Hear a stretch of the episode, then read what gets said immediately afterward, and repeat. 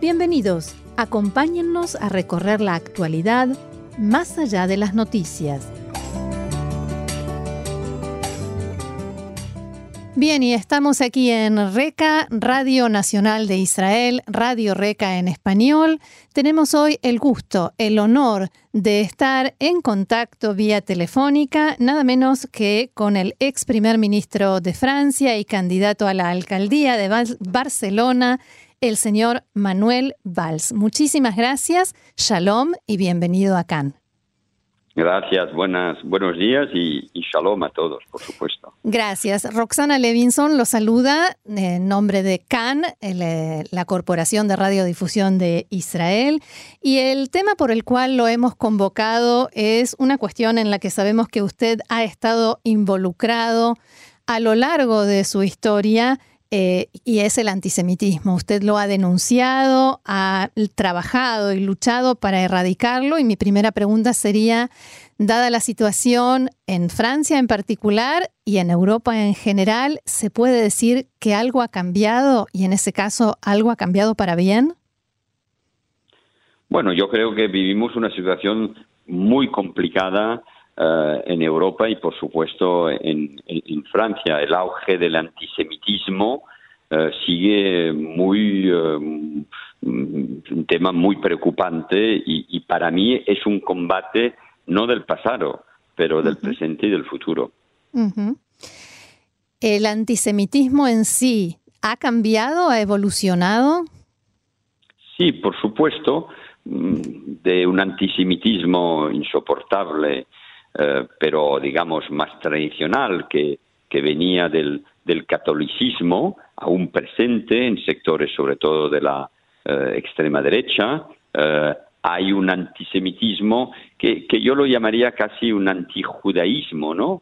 que, que, que, es el odio al judío con todos los tópicos de siempre, que es un, un antijudaísmo que, que, es, que es el odio también a, Israel y que, viene de otras capas de la, de la sociedad, em, con las fake news, con, con el, el, papel muy peligroso en las redes sociales y, por supuesto, eh, de, eh, del jihadismo, de, del, islamismo radical y que ha prosperado en, en las capas de, la gente, de la inmigración en los barrios de las grandes ciudades de, Europa. Y por eso hay un peligro y por eso se ha ido extendiendo y por eso hay casi una alianza que viene de la extrema izquierda hasta la extrema derecha y que explica lo que está pasando hoy eh, en Europa. Si comprendí bien, usted está diciendo que lo que une a la extrema izquierda con la extrema derecha, pasando por eh, los inmigrantes nuevos, es el odio a los judíos. Es el odio a los judíos y el odio a Israel parte de la izquierda o la extrema izquierda eh, esconde este antisemitismo eh, con el odio a Israel que llama antisionismo. Eh, y efectivamente el frente es muy amplio y ha penetrado capas de la sociedad. No es solo una minoría o grupos de extrema derecha. No, no, es algo de más profundo.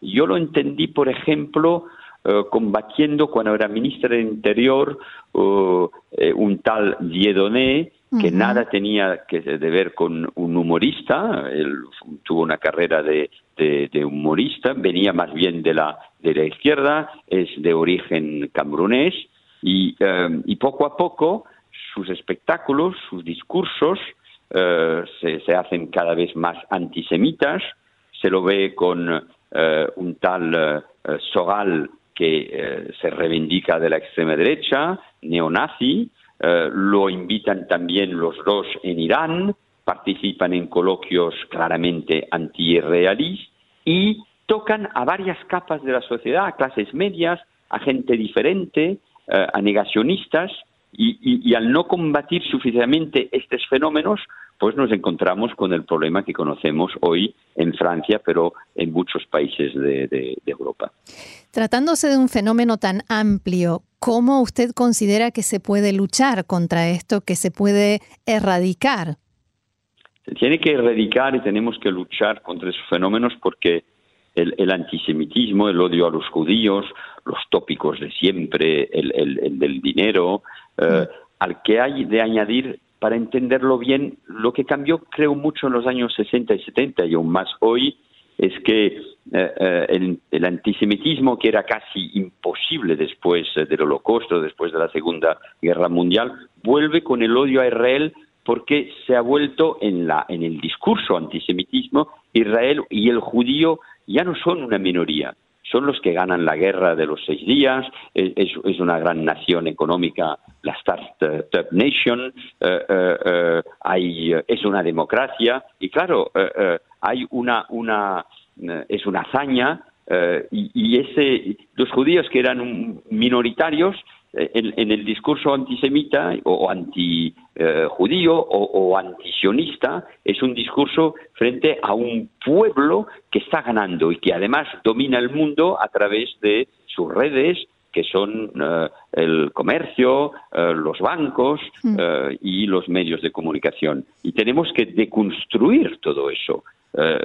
pues primero una firmeza absoluta no permitir no solo el antisemitismo, pero no aceptar el antisionismo, eh, no aceptar las campañas de boicot eh, en Europa o en otros sitios del mundo eh, respecto a, Israel y un trabajo en la educación, en la sociedad, para destruir todos esos tópicos antisemitas, antijudíos y anti-Israel. Hacer entender que alguien que hoy no es crítico respecto a la política del gobierno israelí. Eso todo el mundo tiene el derecho a hacerlo y, estamos viviendo, estáis viviendo en Israel una campaña electoral eh, eh, y las críticas respecto al gobierno son más duras en las oposiciones en Israel que en el resto eh, del mundo. Pero hacer entender que el que quiere negar la existencia de Israel, los antisionistas, son en gran parte antisemitas. el odio de Israel y la voluntad de eh, eh, acabar con Israel es la nueva forma de ser antisemita y eso se tiene que condenar en los discursos, en los actos de justicia y tenemos que luchar eh, con eso en todos los espacios posibles, en el espacio público, en el espacio político, el de la sociedad y por supuesto en las redes sociales. Usted mencionó las campañas de boicot y precisamente a eso venía mi siguiente pregunta, porque yo me pregunto cómo Europa puede decir que lucha contra el antisemitismo, contra el, anti, el, odio antijudío, como se dice muchas veces, e incluso se hacen actos y grandes declaraciones, pero al mismo tiempo desde Europa se da apoyo e incluso financiamiento a organizaciones como el BDS y otros mm, estilos de boicot antijudío, antiisraelí, que son claramente antisemitas. Yo espero que las cosas vayan evolucionando. Francia, por ejemplo, votó eh, leyes, eh, eh, medidas condenando claramente, impidiendo esas campañas. y se tiene que continuar y aplicar sobre todo las, las leyes que, que, van en contra del derecho francés. Y Europa tiene que mm, claramente combatir esas campañas que no solo son una crítica al, no a un gobierno, pero al único Estado democrático del Medio Oriente, que es además un aliado estratégico en muchos ámbitos hoy eh, en el mundo, pero esas campañas son claramente bajo el lema del antisionismo antisemitas. Y por eso, eh, si todos los países de Europa, sin ambigüedad, la Comisión Europea y el Parlamento Europeo, que han votado cosas que iban en el buen sentido, tienen que entender que el antisemitismo en nuestras sociedades no solo es una crítica a Israel, pero puede anunciar lo peor. Siempre que ha habido grandes campañas antisemitas, cuando eh, en capas importantes de las sociedades europeas eh, eh, ha entrado, ha penetrado el discurso antisemita, todo eso ha anunciado las grandes catástrofes del siglo XX, pues tiene que haber una, una altura de vida, una, una, una conciencia de lo que está eh, pasando. Somos muchos, somos unos, que lo vamos diciendo desde hace muchos años, y eh, los países europeos, las justicias europeas tienen que ser implacables respecto a eso. Si no, ganarán los populismos y los antisemitas, porque el populismo y antisemitismo van de par. Mire lo que pasa en Polonia, mire lo que pasa en Hungría, mire las campañas contra Soros, todo eso es lo que está hoy irradiando parte de nuestras sociedades. Se suele decir que cuando a veces alguien insulta a una persona, ese insulto habla más de quien lo dijo que de aquel a quien va dirigido. Y esto lo traigo a cuento porque mi pregunta es, el antisemitismo, el odio antijudío, ¿qué nos dice sobre una sociedad que lo padece? Eh, ¿Qué síntomas está expresando? De gran enfermedad, porque cuando se vive lo que vivimos hoy, una, los resultados de una gran crisis económica, la del final de los años 2000, una crisis, digamos, de la, de la democracia liberal, de la democracia representativa. Lo vemos en Europa, pero también en Estados Unidos, donde eh, hemos conocido el peor atentado eh, antisemita de la historia de, este país, de este gran país que es Estados Unidos. Em, cuando se vive una crisis de identidad, es decir, que la gente va perdida frente a la globalización, busca sus propias raíces y eso se puede entender, eh, el antisemitismo dice mucho de esas crisis y de que la gente, por no resolver eh, la crisis económica, política o identitaria, va a buscar enemigos. Y, los, los enemigos pueden ser en Europa los inmigrados, los refugiados, eh, los musulmanes, pueden ser eh, Europa, la crítica a, Bruselas, pero volvemos al principio, como siempre, se va a buscar otro culpable, que es el judío. y, eso dice mucho y de la enfermedad de la sociedad, de su, de su estado, pero de la de, la falta de soluciones sensatas, de la incapacidad de los responsables políticos, económicos e intelectuales y que se dejan después arrastrar por pueblos que van buscando culpables o minorías en los pueblos que van buscando culpables. Y claro, y el judío es el culpable eh, de siempre y el que une, lo repito, eh, que une a de la extrema izquierda hasta la extrema derecha y parte de la inmigración árabo-musulmana en nuestras sociedades. Y eso dice mucho, efectivamente, del estado de nuestra sociedad y por eso la única respuesta posible es defender la libertad, la igualdad, los principios democráticos, el Estado de Derecho, eh, la, independencia de la justicia, el respeto de la sociedad civil y no aceptar eh, el racismo y el antisemitismo, que no son opiniones, que son delitos.